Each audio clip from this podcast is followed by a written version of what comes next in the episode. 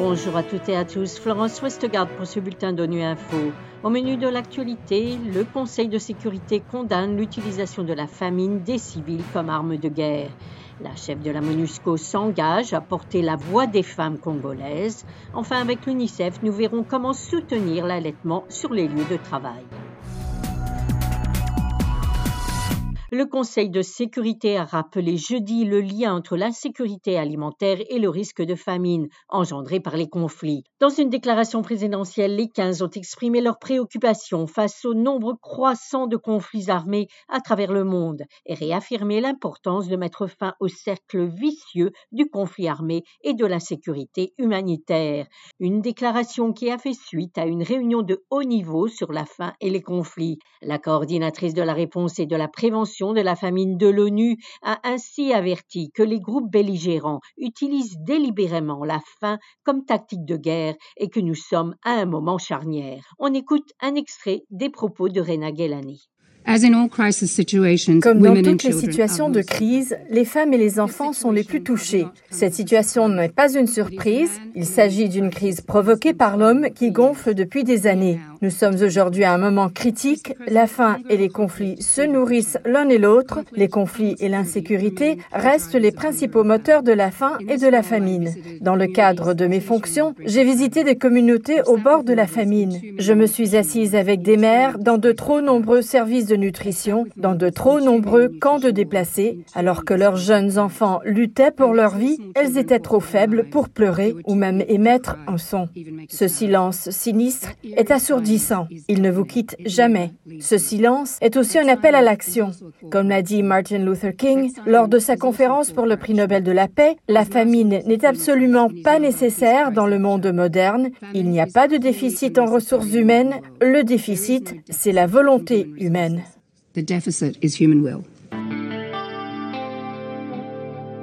La chef de la MONUSCO a rappelé cette semaine que la mission onusienne en RDC apporte depuis des mois une protection physique à plus de 100 000 déplacés à travers ses quatre bases en Ituri.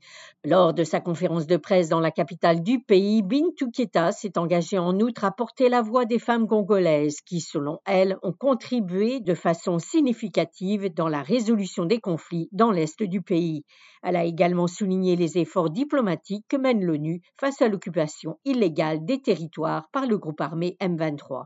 Je comprends la frustration et le désespoir des communautés qui se sentent impuissantes face à l'occupation illégale de leur territoire par le groupe M23. Mais je souhaite les rassurer que les efforts diplomatiques et politiques ont été intensifiés ces derniers mois, permettant d'aboutir à un cessez-le-feu en l'état actuel. Le travail des diplomates est assez ingrat, car beaucoup d'efforts sont déployés en coulisses et ne sont pas nécessairement connus du grand public. Ces efforts se poursuivent au quotidien pour une résolution durable et définitive de la crise du M23 pour permettre un retour à la paix et à la stabilité dans l'Est de la République démocratique du Congo.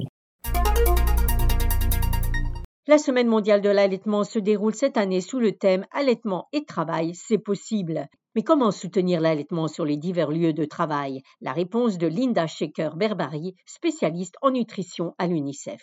Bien sûr, on a le congé de maternité, mais aussi le temps, la fourniture d'espace là où elles peuvent tirer le lait ou bien pour aller et allaiter l'enfant. Mais aussi, elles ont besoin de conseils et une assistance qui pourrait être fournie par des spécialistes, mais aussi un support par les collègues. Donc vraiment, c'est donner la priorité aux actions qui garantissent cet environnement dans des lieux formels ou non. Alors cela comprend par exemple les pauses régulières pendant des heures de travail qui permettent aux mères de continuer l'allaitement et suivre un allaitement aussi complémentaire adapté à l'âge quand elles reviennent euh, au Malheureusement, c'est là où on a le travail qui n'est pas formel qu'on a le plus à faire. C'est là qu'on doit vraiment accroître des investissements pour des politiques et des programmes de soutien dans ces contextes. Voilà, fin de ce bulletin d'ONU Info. Vous pouvez nous retrouver sur Internet et sur nos comptes médias sociaux, Twitter et Facebook. Merci de votre fidélité et à bientôt.